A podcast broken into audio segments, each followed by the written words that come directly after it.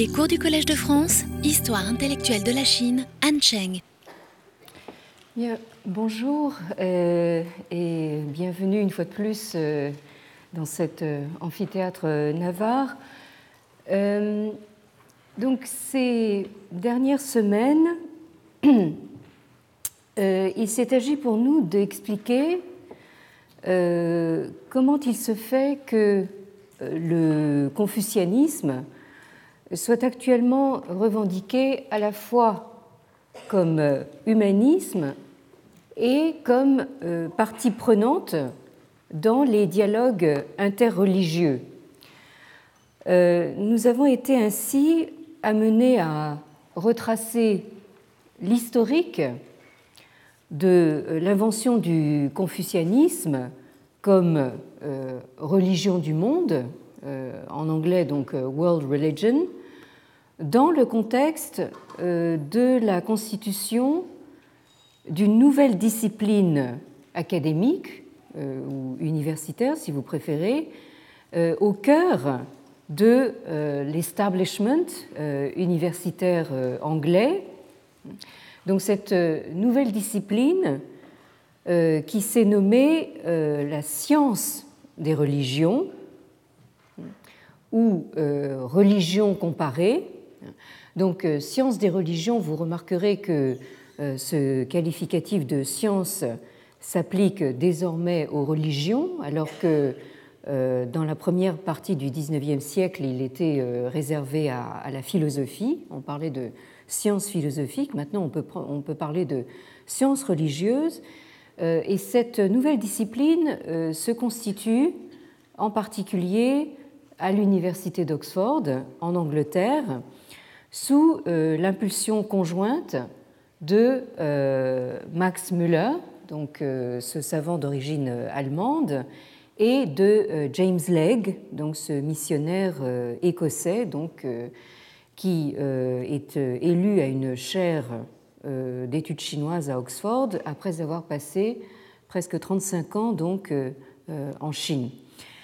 Alors nous avons vu comment la collaboration de ces deux savants euh, s'est concrétisée dans euh, la publication sous la direction de Max Müller aux presses universitaires d'Oxford de la monumentale série intitulée Sacred Books of the East, c'est-à-dire donc les livres sacrés de l'Orient, euh, une euh, publication, une parution qui s'est étalée donc euh, sur presque une trentaine d'années, entre 1879 et 1910, et pour laquelle Max Müller a sollicité donc la contribution de James Legge en ce qui concerne donc les classiques chinois.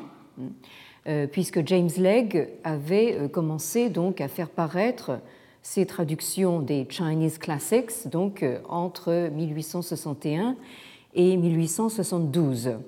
Et c'est donc à ce titre que James Legge a apporté sa contribution donc à la série des livres sacrés de l'Orient.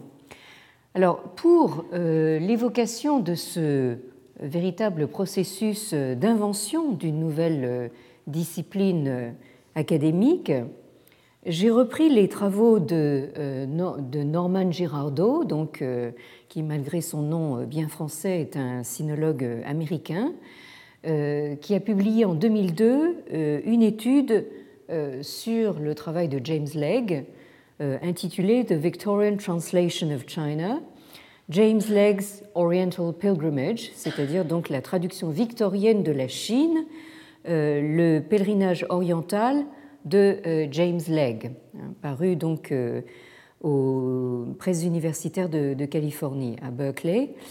donc traduction victorienne pour rappeler donc James Legge a donc euh, vécu et, travaillé donc à l'ère de la, de la reine Victoria qui représente à elle-même donc cette euh, période glorieuse du colonialisme anglais. Hein. Et j'ai repris également les travaux de Anna Swan, écrit S-U-N, qui s'intitule Confucianism as a World Religion, Contested Histories and Contemporary Realities.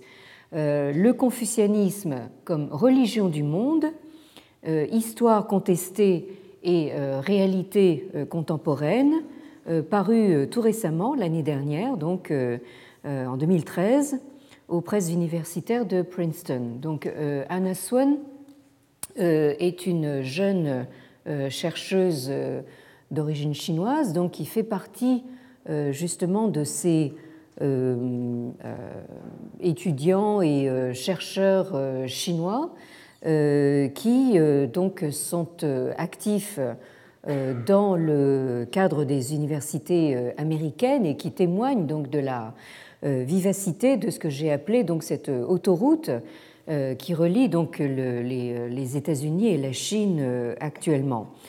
Alors, euh, Anna euh, parle à juste titre dans, euh, dans l'intitulé de son, de son livre de Contested History, c'est-à-dire d'histoire contestée au pluriel, par où il faut entendre donc des représentations historiques qui font l'objet donc de contestations et de polémiques, alors à la fois entre différentes euh, disciplines du savoir et entre euh, différentes euh, puissances européennes, notamment coloniales.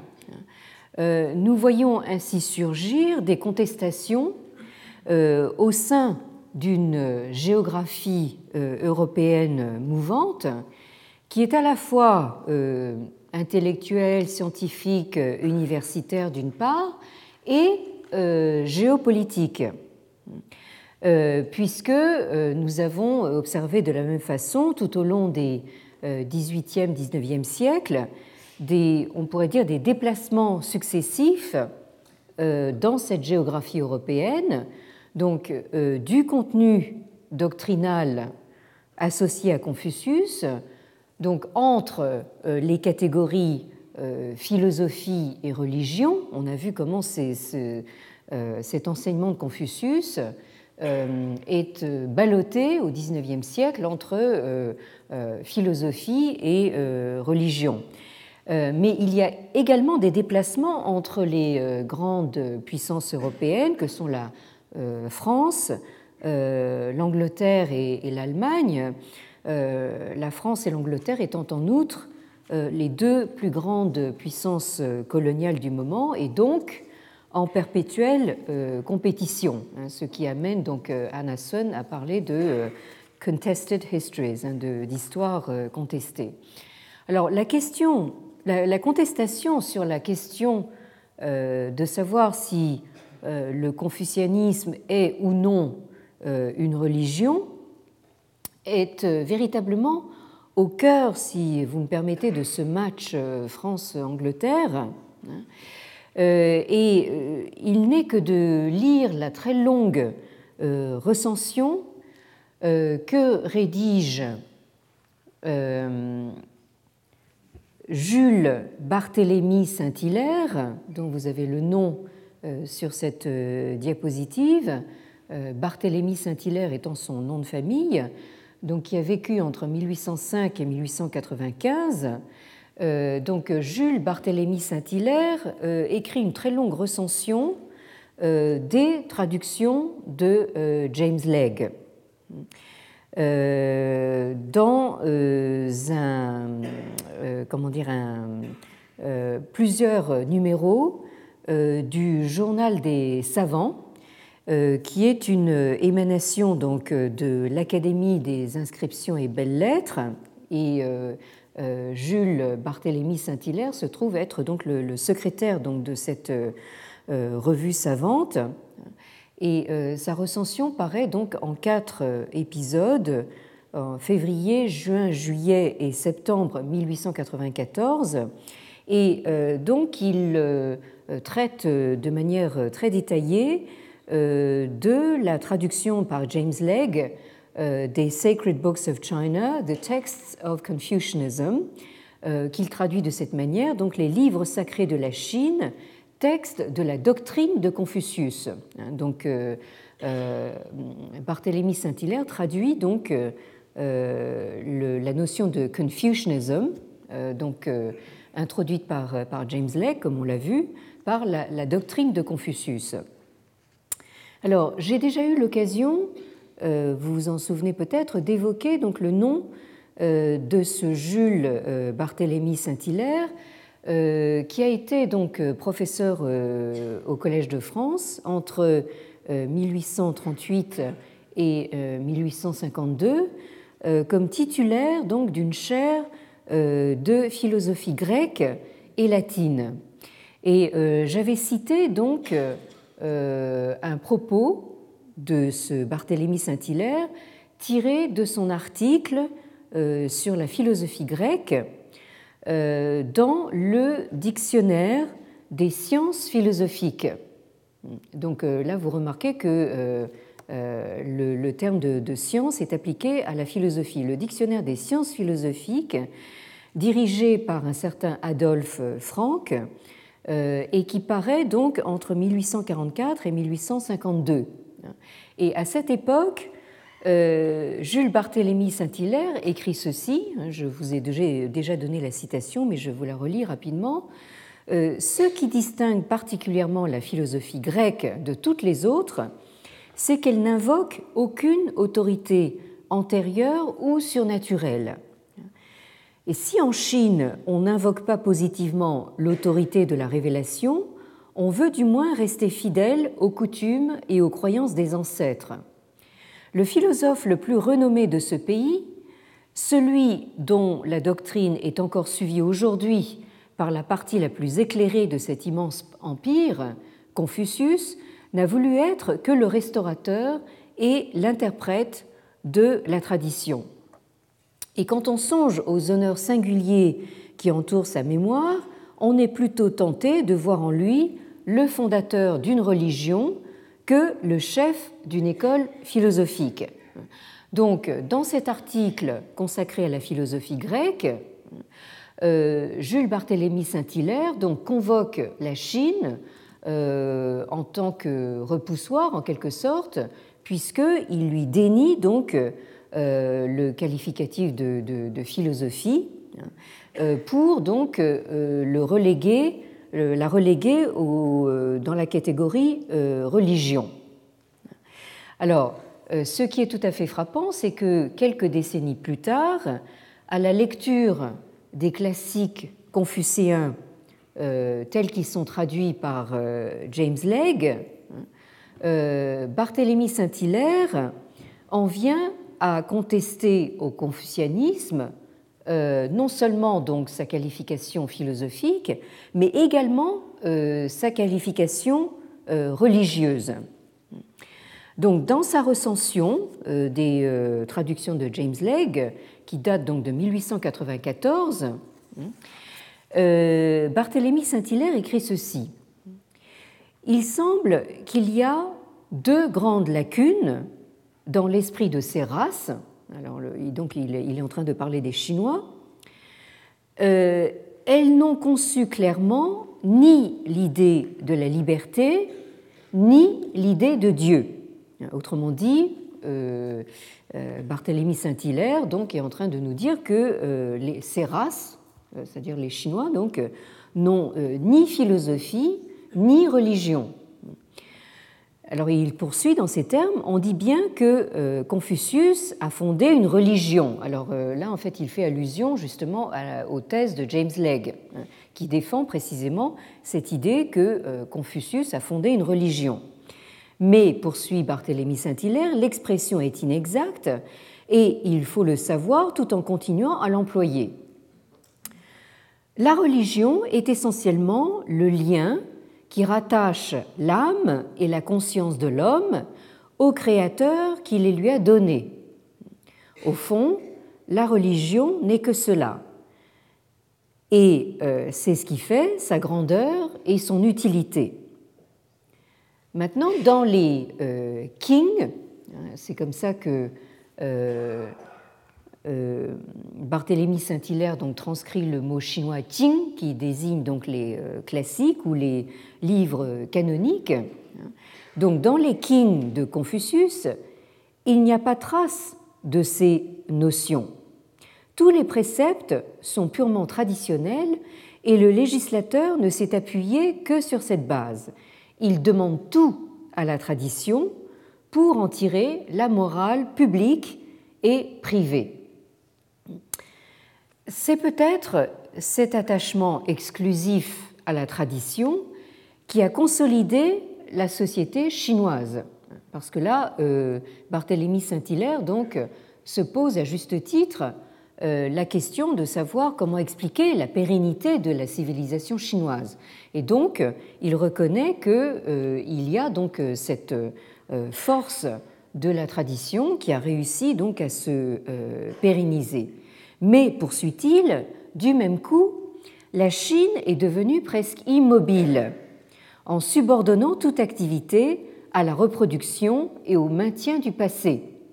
Donc euh, là, euh, à la fin du XIXe siècle, nous avons cette idée, d'ailleurs qui s'est perpétuée euh, dans le XXe siècle européen. Il suffit de, voir donc les publications d'Alain Perfit, par exemple, donc cette idée donc de la Chine comme un empire immobile. à vrai dire, poursuit Barthélemy Saint-Hilaire, euh, ce n'est pas là une religion, bien que ce puisse être un élément précieux de sociabilité. C'est sans doute aussi ce qui a développé chez les Chinois cet esprit d'imitation qui les a rendus presque ridicules. Si euh, l'idée de la liberté sous toutes ses formes est absente de la pensée chinoise, l'idée de Dieu ne lui est guère moins inconnue. Donc euh, là, il revient à cette idée que les Chinois ne connaissent ni l'idée de liberté, ni l'idée de Dieu, autrement dit, ils n'ont aucune notion euh, ni de philosophie, ni de religion. Les Qing, donc les textes canoniques, parlent assez souvent du ciel, ça on le sait depuis les jésuites, et il semble que sous ce mot, on comprend une puissance qui est supérieure à la terre, mais le plus ordinairement c'est une expression tellement vague qu'il faut y ajouter beaucoup pour croire que le ciel est pris pour Dieu. Donc ici, euh, Barthélemy Saint-Hilaire prend exactement euh, le contre-pied de euh, hein, qui, pour sa part, défend l'idée que les Chinois, que ce que les Chinois appellent Ti ou Tien, donc euh, c'est-à-dire donc le, le, Shanti, c'est-à-dire le, euh, on pourrait dire le, souverain suprême d'en haut ou euh, le Tien, le ciel. Hein. selon Legge, ces notions peuvent être parfaitement identifiées à ce qu'on appelle God en anglais ou à Dieu en français. Donc, Barthélemy Saint-Hilaire poursuit en disant On aurait tort d'accuser la Chine d'être athée en ce sens qu'elle ne nie pas Dieu, ce qui constitue en effet l'athéisme, mais ce n'est pas la calomnier que de croire qu'elle ne connaît pas Dieu. C'est-à-dire elle ne nie pas Dieu dans la mesure où elle ne le connaît pas, tout simplement. Hein. Euh, c'est-à-dire Dieu, la cause toute puissante qui a créé l'univers et qui le maintient dans un ordre admirable. Et euh, Barthélemy Saint-Hilaire nous affirme ceci, la pensée chinoise ne s'est pas élevée jusque-là, et c'est une impuissance absolue dont elle est atteinte. Autrement dit, donc, euh, cette incapacité de penser Dieu est une incapacité constitutive de la pensée chinoise. Et Barthélemy Saint-Hilaire poursuit Le bouddhisme et le taoïsme n'ont pas été plus intelligents. Et de fait, cette agglomération énorme d'êtres humains n'a jamais recherché d'où vient l'homme et ce qu'il est. On ne lui en a pas moins prêché une morale très pure à certains égards, mais très étroite et presque uniquement de forme. Et euh, Barthélemy Saint-Hilaire, donc dans sa recension, euh, utilise en quelque sorte euh, James Legge contre lui-même. il cite Hein, James Legge, qui selon Barthélemy Saint-Hilaire peut passer pour un juge aussi compétent qu'impartial, dit dans sa préface, donc citation de James Legge, en lisant les ouvrages de Confucius, on ne doit pas oublier que les anciens livres de la Chine n'ont jamais prétendu avoir été inspirés et qu'ils ne contiennent absolument rien qui puisse être pris par nous pour une révélation. Les historiens, les poètes ou d'autres auteurs chinois les ont écrits pour exprimer leurs pensées personnelles. Fin de la citation de James Legge. Et Barthélemy Saint-Hilaire poursuit en disant C'est là, en effet, un caractère qui sépare la Chine de presque toute l'humanité. Donc, euh, on retrouve ici euh, le thème si rebattu donc, de la Chine comme autre absolu, hein, ce, fameux thème euh, de l'altérité radicale de la Chine, hein, qui se distingue de pratiquement tout le reste de l'humanité. En effet, poursuit Barthélemy Saint-Hilaire, la Bible, l'Évangile, le Coran, le Veda sont des révélations. Il en est à peu près de même du Zend Avesta, c'est-à-dire du, euh, zoroastrisme, et des sutras bouddhiques. Et euh, même la mythologie païenne n'a échappé à cette condition qu'en n'ayant pas de livre sacré. Mais le paganisme avait ses oracles et ses devins interprètes des dieux. La foi chinoise, euh, elle seule, donc, est restée dans les limites étroites de l'humanité. Et elle s'est attachée exclusivement à la tradition, qui elle-même n'était jamais sortie de ce cercle insuffisant. Fin donc de la citation euh, très longue donc de Barthélemy Saint-Hilaire.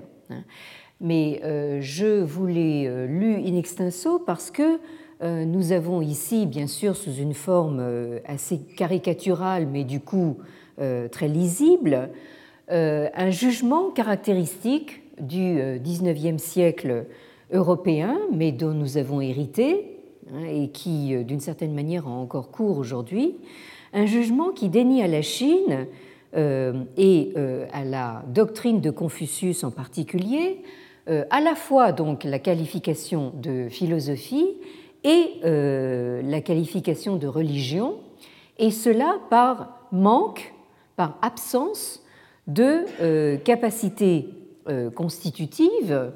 Barthélemy Saint-Hilaire parle bien d'impuissance absolue, donc capacité constitutive, incapacité constitutive à se projeter à un niveau supérieur de l'être et de la conscience, à une dimension donc méta, hein, métaphysique, à une dimension de l'au-delà. Alors, euh, pour ce qui est donc euh, de cette polémique, de cette contestation soulevée par euh, les thèses de James Legge, on peut dire qu'elle a eu un certain effet, mais en même temps qu'elle a été relativement de courte durée. Norman Girardot euh, situe donc ce qu'il appelle l'ère léguienne de la sinologie euh, dans les trois euh, dernières décennies du XIXe siècle, c'est-à-dire donc entre le début des années 1870, hein, qui marque le retour de James Legge de Chine en Angleterre, hein, où il est élu professeur donc à Oxford, et donc la fin des années 1890, autrement dit la toute fin du XIXe siècle, euh, qui euh, correspond donc euh, à la mort de James Legge et de manière concomitante à l'activité d'Édouard Chavannes, donc sinologue français éminent, donc au Collège de France.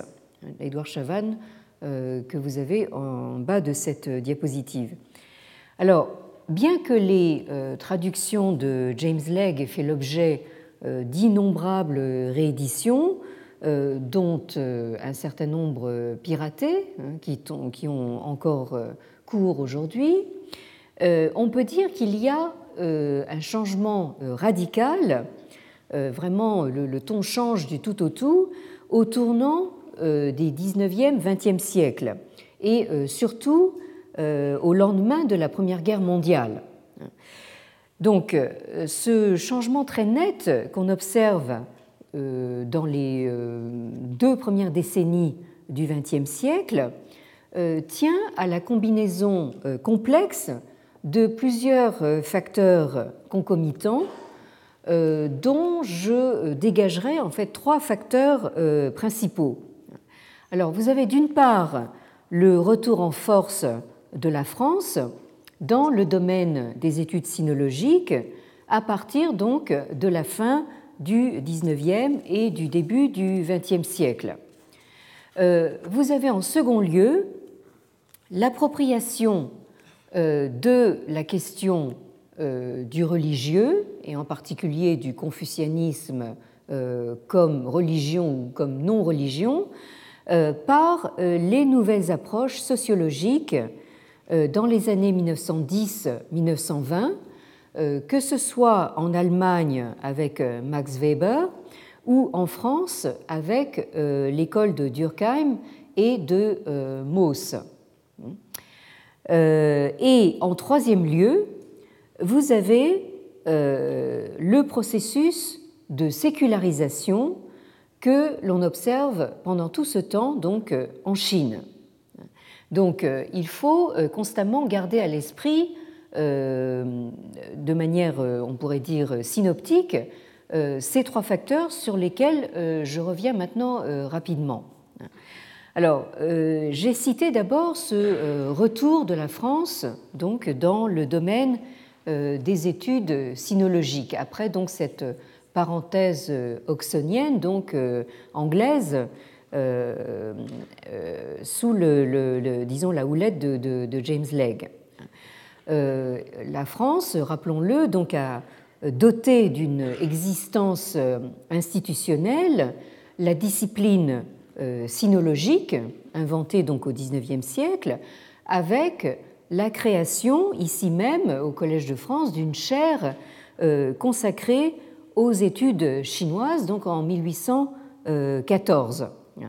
Euh, donc euh, là, nous avons en fait, on pourrait dire, la, création, l'invention institutionnelle donc de cette nouvelle discipline sinologique. événement donc, dont je vous rappelle qu'il sera célébré en grande pompe euh, toujours ici même euh, par un colloque international euh, en, juin prochain, donc juin 2014. Donc cette France revient en force à la fin du 19e et au début du 20e siècle, toujours avec justement la création de nouvelles institutions et en particulier la création dans sa colonie indochinoise de euh, l'EFEO, euh, l'école française euh, d'Extrême-Orient, qui a été créée donc à l'origine en 1898 en tant que mission archéologique d'Indochine et qui a été basée à Hanoï, donc en Indochine à l'époque, à partir de 1900. Et je rappelle que cette EFEO, cette école française d'Extrême-Orient, est encore aujourd'hui euh, tout à fait euh, active et vivante, présente dans une euh, douzaine de pays d'Asie qui vont de, l'Inde au Japon, en passant par la Chine et l'Asie du, Sud-Est. Et cette FEO, donc avec, avec sa, base sur le terrain, a permis à un très grand nombre de sinologues français euh, d'être formés donc euh, sur le terrain et c'est encore le, cas euh, aujourd'hui. Donc là, je crois que au début du XXe siècle, on, ne peut pas ignorer donc vraiment cette très grande présence de la, France, non seulement dans le domaine purement académique de la sinologie, hein, mais aussi donc sur le terrain donc en Asie. Alors, le deuxième facteur que, j'ai cité, euh, c'est donc dans les années 1910-1920 euh, euh, l'apparition donc de ces nouvelles approches de type sociologique de la question de savoir donc si le confucianisme est à considérer ou non comme une religion. Et là, bien sûr, le premier nom qui vient à l'esprit en ce qui concerne donc la, France, euh, c'est celui donc de Marcel Granet que vous avez donc en haut de la diapositive, qui a vécu entre 1884 et 1940, euh, qui euh, était un disciple du grand nom de la sociologie française, donc Émile Durkheim, et proche de Marcel Mauss, qui est considéré un petit peu comme euh, on pourrait dire, le, père de l'anthropologie euh, française euh, moderne. Et en même temps, bien sûr, Marcel Granet est l'un des plus éminents représentants de l'école française de sinologie qui occupe une position véritablement dominante dans toute la première moitié du XXe siècle, avant de commencer à être supplanté donc par euh, l'école américaine à partir donc euh, du lendemain de la Seconde Guerre mondiale. Alors, dans euh, son ouvrage Fêtes et chansons anciennes de la Chine, qui date de 1919, et que Marcel Granet dédie de façon tout à fait symbolique à la mémoire à la fois de Durkheim euh, son maître S sociologie et de Chavannes, son maître S sinologie, euh, Marcel Granet euh, porte un jugement vraiment très peu aimable sur le travail de James Legge. Il dit ceci Legge paraît s'être occupé des classiques en songeant davantage à la Chine ancienne. Mais il faut dire qu'il les envisage, qu'il envisage ces classiques, d'un point de vue singulièrement étroit. Il semble bien souvent ne s'être proposé euh, d'autre fin que d'inventorier l'œuvre littéraire de Confucius et de déterminer si vraiment c'était un grand homme. Une critique un peu courte et euh, vous voyez que dans les recensions de l'époque, on n'était franchement pas très tendre, et d'ailleurs on, ne l'est pas devenu davantage maintenant. Hein, mais, euh, alors, euh, donc, une critique un peu courte et qui n'aperçoit pas les problèmes véritables, une érudition trop laborieuse et où l'on ne sent pas de règles directrices, le désir de montrer tantôt l'absurdité des commentaires et de faire d'autres fois passer dans la traduction des gloses indiscrètement choisies, indiscrètement, c'est-à-dire euh, sans discernement. Tout cela concourt à rendre peu utile une version faite pourtant dans les conditions les meilleures, c'est-à-dire dans une chaire euh, d'Oxford. Euh, fin de citation. Alors, Granet, dans sa critique de James Legge, est assez représentatif de euh, l'approche euh, rationaliste française euh, qui tente à rejeter les travaux de Legge dans la catégorie des traductions de missionnaires. Hein. Donc, il situe en fait les travaux de, James Legge dans la filiation justement de, des euh, travaux des, missionnaires. Il le met dans le, euh, dans le même paquet, si j'ose dire, que, Séraphin Couvreur, donc missionnaire jésuite également présent en Chine à la fin du XIXe siècle. Et il nie donc justement tout le travail que, que a pu faire en collaboration avec Max Müller pour essayer précisément de sortir euh, les classiques chinois, euh, justement, de cette euh, tradition missionnaire pour lui donner la dignité, justement, d'une nouvelle discipline universitaire, celle de cette science des religions. Bref, Granet, pour sa part, abandonne résolument la question typiquement missionnaire de savoir si on peut retrouver Dieu dans les sources de l'Antiquité chinoise et euh, ce qui l'intéresse euh, davantage, c'est euh, d'essayer d'identifier dans ces sources de l'Antiquité chinoise ce qui constitue du fait social, pour reprendre une notion tout à fait durkheimienne. Hein. Et c'est ainsi que Granet lit certaines pièces du Shijing, donc du, livre des, odes ou du livre de la poésie, comme des traces euh, de euh, fêtes et chansons euh, populaires. Hein, donc cet ouvrage de 1919 de, de Granet s'intitule bien Fêtes et chansons anciennes de la Chine. Et il voit par exemple des échanges chantés entre filles et garçons lors de, fêtes paysannes, donc dans certaines pièces euh, rimé et euh, euh, rythmé donc de, ce livre des, odes.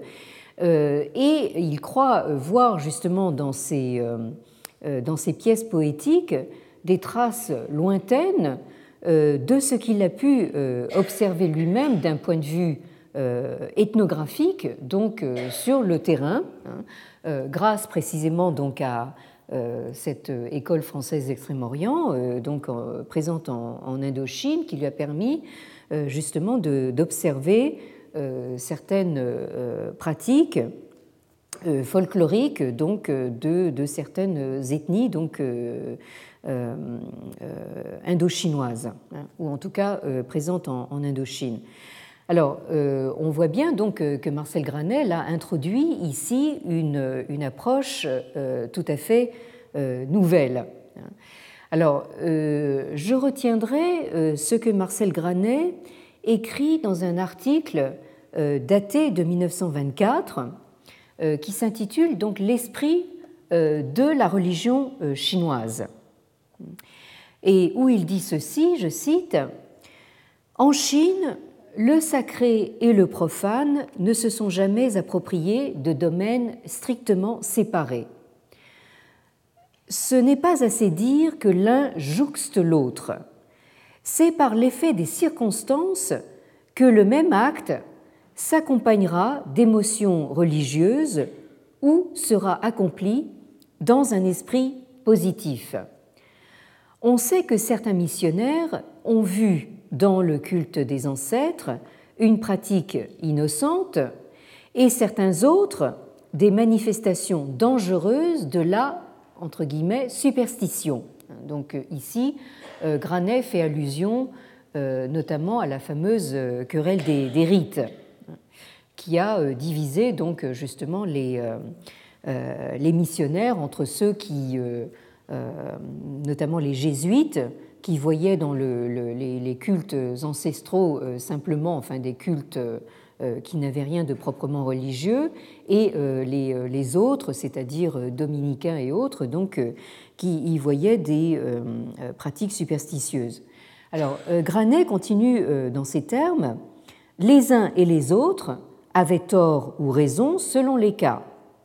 Pour le même individu, ce culte est tantôt, ou même à la fois et dans un dosage imprévisible, une pure commémoration des traditions familiales ou l'occasion d'émotions mystiques.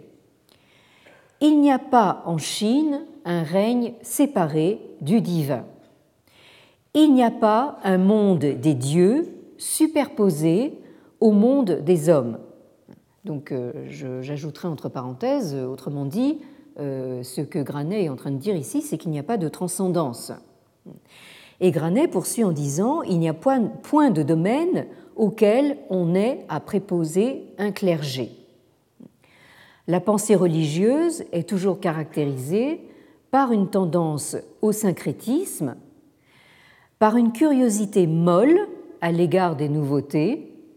Donc euh, là, euh, euh, Granet porte un, jugement assez, assez intéressant, donc une curiosité molle à l'égard des nouveautés, euh, par un attachement à la tradition où l'inertie l'emporte sur la conviction, par une inaptitude aux conceptions précises, aux adhésions profondes, aux partis pris violents qui occupent entièrement les âmes. À l'absence de besoins dogmatiques, correspond l'absence de toute disposition à remettre à un clergé le soin des choses religieuses.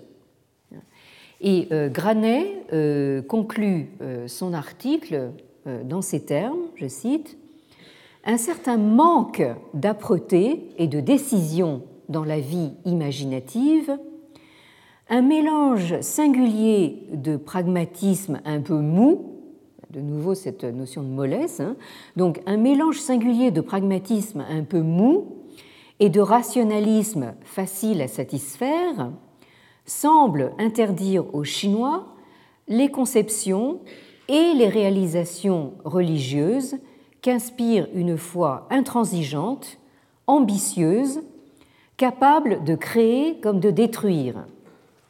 La religion, je serais tenté d'ajouter pas plus que la pensée spéculative, n'est point devenue, en Chine, et n'a guère de tendance à y devenir, une fonction distincte de la vie collective.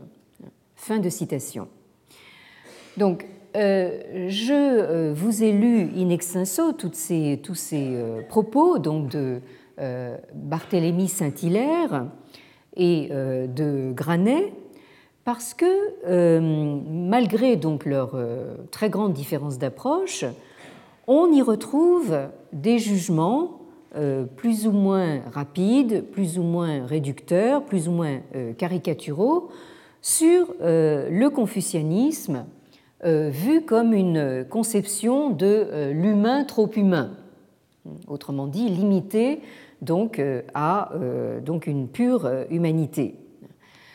Alors, il se forge ainsi une idée reçue, on l'a vu depuis l'époque des, missionnaires jésuites, et des Lumières, mais aussi euh, conforté au XXe siècle, bien que d'un point de vue très différent, euh, par le jugement de, Granet, qui euh, est pour sa part influencé par l'école française de sociologie incarnée par Durkheim, comme nous, venons de le voir, mais aussi conforté par, en Allemagne par les thèses de Max Weber donc, euh, dont je vous rappelle qu'il a vécu entre 1864 euh, et 1920.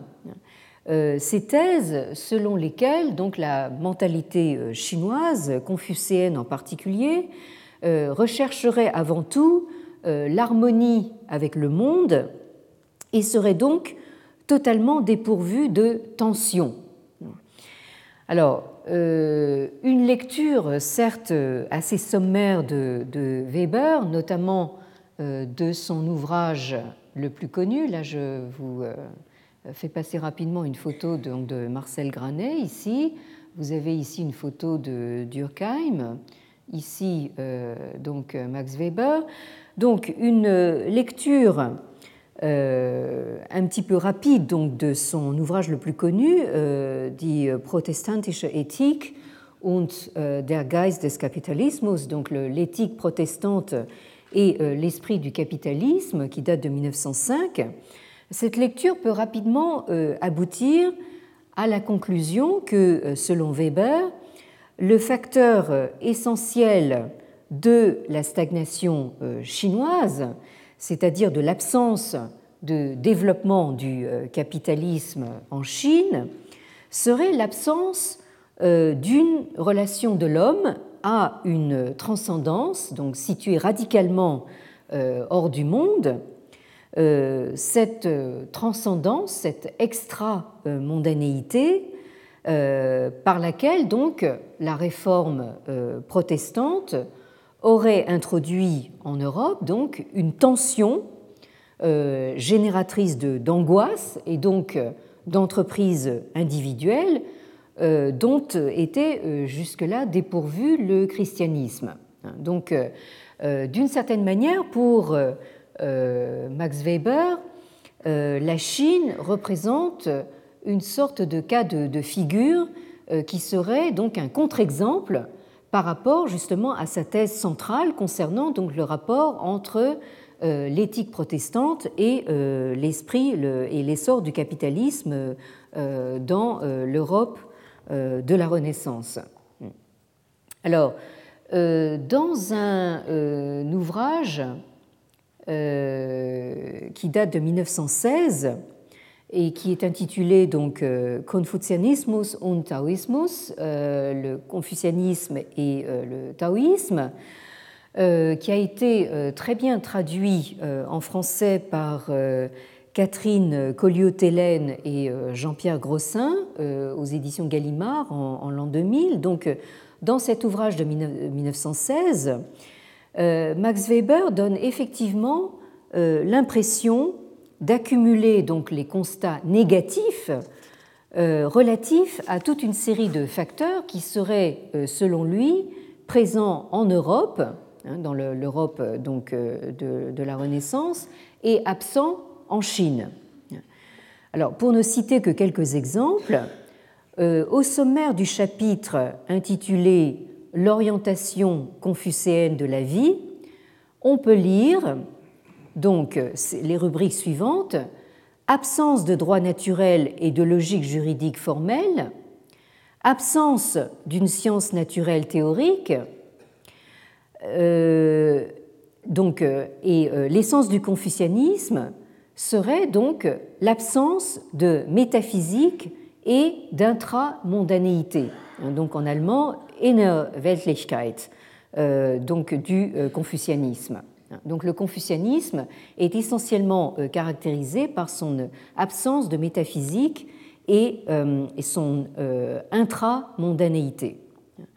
Et au chapitre intitulé Résultats, confucianisme et puritanisme, on lit ceci, euh, je cite, On ne trouve chez le Confucéen, comme chez les Grecs authentiques, aucun ancrage de l'éthique dans une transcendance, aucune tension entre les commandements d'un Dieu transcendant et un monde créé, aucune orientation en direction d'un bien situé dans l'au-delà et aucune conception d'un mal radical.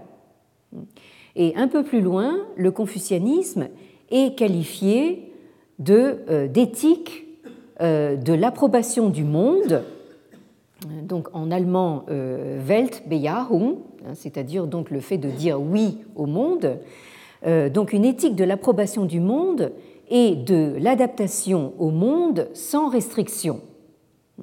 Fin de citation. Alors, ce genre de euh, caractérisation euh, négative, alors je m'empresse de dire que bien sûr la démarche de, Max Weber est loin de se réduire à ça, mais euh, disons que encore une fois, quand on le lit rapidement, c'est un petit peu ce qu'on a tendance à retenir. Donc cette caractérisation négative qui pointe tout ce qui est censé manquer ou être absent donc de la mentalité chinoise, euh, qui est souvent réduite à une justement cette euh, conception de l'humain trop humain, à une conception immanentiste, euh, voire bassement pragmatique. Toutes ces, tous ces poncifs continuent à irriguer largement aujourd'hui non seulement le discours des médias, mais aussi un certain nombre euh, de travaux universitaires dits euh, comparatistes. Donc euh, c'est pour ça que c'est important donc de faire un, rappel justement de l'origine de, ces, de ces idées reçues. Alors le troisième facteur que j'ai mentionné tout à l'heure justement pour expliquer ce changement radical qui se euh, qui s'observe euh, au tournant des 19e, 20e siècles, euh, c'est que pendant tout ce temps, hein, pendant justement ces contestations, ces déplacements, ces tiraillements donc dans la géographie européenne, pendant ce temps, en Chine, se déroule un processus de sécularisation, souvent forcé et brutal, qui se traduit euh, par euh, la fermeture, la reconversion ou même la destruction de très très nombreux euh, temples, hein, qu'ils soient d'ailleurs confucéens ou autres, un processus qu'a très bien étudié, et c'est une chance pour nous d'avoir ces travaux en français, hein, pour une fois, qu'a très bien étudié notre collègue Vincent Gossart dans de très nombreuses publications euh, notamment donc dans un volume collectif que j'ai euh, dirigé qui s'intitule La pensée en Chine aujourd'hui, euh, publié en poche chez Gallimard en, 2007, où nous avons donc un article de Vincent Gossart qui résume de manière très commode justement cette, ce processus de sécularisation dans la Chine moderne. Euh, et euh, de manière beaucoup plus développée, Vincent Gossart euh, se penche sur la question dans un livre récent qu'il a co-signé avec David Palmer et qui s'intitule La question religieuse en Chine, paru donc aux éditions du CNRS très récemment en 2012. Alors, ce processus de sécularisation sur lequel nous aurons l'occasion de, revenir euh, se met véritablement euh, en branle en Chine dans les toutes dernières, années euh, du XIXe siècle, notamment après la tentative de réforme politique dite des 100 jours en 1898, qui a été la toute première tentative de, réforme du système euh, politique impérial chinois, enfin de toute l'histoire impériale euh, en Chine, euh, sous la conduite de Krang Youwei. Et ce mouvement de sécularisation qui connaît donc un premier paroxysme avec le mouvement du 4 mai 1919 que vous avez également sur la diapositive ici, euh, mouvement donc résolument euh, moderniste et euh, occidentaliste. Et bien sûr, plus près de, nous, un autre paroxysme a été bien sûr donc la révolution culturelle maoïste donc dans les années 1960-1970. Alors, euh, pendant ce temps, c'est-à-dire donc euh, pendant ces toutes premières décennies du XXe siècle, sur le plan intellectuel, euh, la tradition intellectuelle chinoise était en train donc de se réinventer donc comme philosophie, hein, donc de revendiquer la catégorie donc de philosophie. Et nous avons à ce titre justement deux euh, ouvrages emblématiques qui sont parus donc dans ces, euh, dans ces décennies. Euh, en 1918, vous avez donc l'ouvrage de Shi, qui, était donc une des un chef de file du mouvement du 4 mai 1919, justement, donc résolument moderniste et occidentaliste, qui fait paraître euh, cet ouvrage intitulé en chinois donc euh, euh, c'est-à-dire donc les grandes lignes de la philosophie chinoise. Hein, vous avez donc en chinois le terme de Zhexue qui traduit donc le concept européen donc de philosophie. Et quelques temps plus tard, au début des années 1930, l'ouvrage qui a fait date aussi de euh, Feng Youlan, euh, donc le Zhongguo Zhexue Shi, c'est-à-dire donc l'histoire de la philosophie euh, chinoise, qui a eu une très large répercussion dans le monde intellectuel occidental à partir du moment où elle a été traduite en anglais au début des années 1950 et qui est paru en traduction anglaise aux presses universitaires de Princeton aux États-Unis. Hein. Donc, euh, donc là, ces, deux ouvrages, de manière euh, euh, emblématique, revendiquent haut et fort donc la qualification de, philosophie, pour la tradition intellectuelle chinoise. Et dans ces deux ouvrages, l'enseignement de Maître Krong de Confucius est traité comme de la philosophie. Et c'est quelque chose qui se poursuit euh, encore aujourd'hui très largement, puisqu'un bon nombre d'exégètes et de commentateurs de, de Confucius, notamment dans les universités américaines, font partie donc de départements de, philosophie. Donc, pour résumer notre propos d'aujourd'hui, nous avons une sorte de, comment dire, de convergence et de synergie de multiples facteurs euh, vous avez d'une part l'image d'un Confucius euh, philosophe et rationaliste euh, hérité des Lumières, qui se perpétue dans la tradition laïque et séculariste française. Hein. Elle se reflète notamment chez quelqu'un comme Étiamble, hein, qui a produit donc une étude sur Confucius euh, paru chez Gallimard en 1966, où euh, Étiamble s'attache donc à montrer que euh, Confucius est agnostique. Et dans ce sens, Étiamble reprend une question qui a déjà été traitée en 1932 par le sinologue américain Hurley Glessner Creel, H.G. Creel, euh, ce sinologue de, l'Université de Chicago, dont je vous ai déjà parlé, euh, qui publie donc en 1932 un article euh, qui s'intitule Was Confucius agnostic? Hein, C'est-à-dire, est-ce que Confucius était agnostique? H.G. Creel, dont je vous ai déjà parlé à propos de son ouvrage qui s'intitule Confucius, the Man and the Myth, hein, donc Confucius, l'homme et le mythe, paru donc euh, euh, en 1946, au lendemain de la, Seconde Guerre mondiale, hein, où Confucius est présenté comme une sorte de modèle pour les euh, Founding Fathers, hein, les pères fondateurs de la nation américaine, comme Benjamin Franklin et Thomas Jefferson. Donc vous avez ici cette image d'un Confucius, on pourrait dire, des, Lumières. Euh, qui se trouve encore renforcée, quoique d'un point de vue différent, par euh, l'idée euh, donc weberienne que, nous venons de voir d'un confucianisme purement intramondain et purement immanent. Donc ça, c'est une idée qui a été déclinée sur tous les tons possibles et imaginables, et encore récemment en France.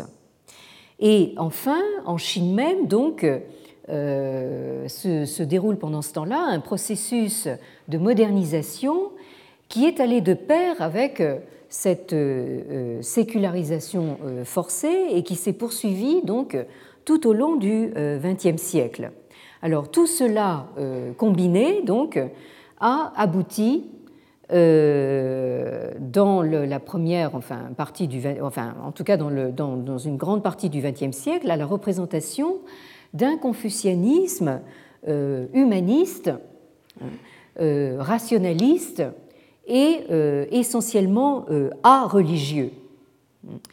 Et c'est à partir donc des années 1960 que l'on commence à observer une sorte de nouveau tournant à ce titre. Hein. Alors les années 1960 euh, voit euh, paraître donc cet ouvrage donc de euh,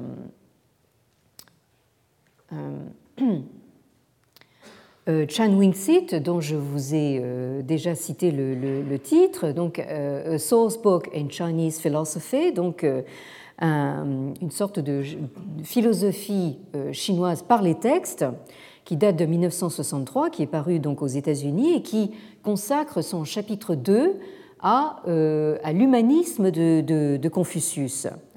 Et c'est précisément dans ces années 1960 euh, euh, qu'on voit commencer à s'amorcer un renversement de la tendance avec le titre que vous avez également sur la diapositive d'un ouvrage qui a également fait date, qui est celui de C.K. Euh, Y-A-N-G, euh, intitulé Religion in Chinese Society. Et le sous-titre euh, est A Study of Contemporary Social Functions of Religion and Some of Their Historical Factors. donc paru aux presses universitaires de Californie en 1961. Hein. Donc je traduis le, titre. C'est La religion dans la société chinoise, une étude des fonctions sociales de la religion contemporaine et quelques-uns de leurs facteurs historiques. Alors, euh, euh. Young, dans, ce, dans cet euh, ouvrage qui a fait véritablement école, commence à signaler donc un renversement de, tendance qui n'a fait que se confirmer donc dans les décennies suivantes et on observe actuellement un retour massif des études euh, sur les aspects religieux donc, du, euh, confucianisme euh, aux États-Unis, surtout en Europe dans une certaine mesure, et maintenant également en Chine. Donc nous allons revenir donc la, prochaine fois maintenant sur le, le volet chinois hein, de cette question d'où nous sommes partis, donc le confucianisme est-il un humanisme? Et nous allons voir euh, comment donc cette question se traduit en chinois. Merci de votre attention. Et euh, euh, puisque nous sommes donc à la veille du Nouvel An chinois, alors permettez-moi donc de vous souhaiter de faire la fête ce soir hein, et d'accueillir donc dignement le cheval. Euh, euh, demain, euh, demain matin. Très bien. Et donc à la semaine prochaine pour accueillir donc davantage ce cheval chinois. Merci. Retrouvez tous les contenus du Collège de France sur www.colège-2-france.fr.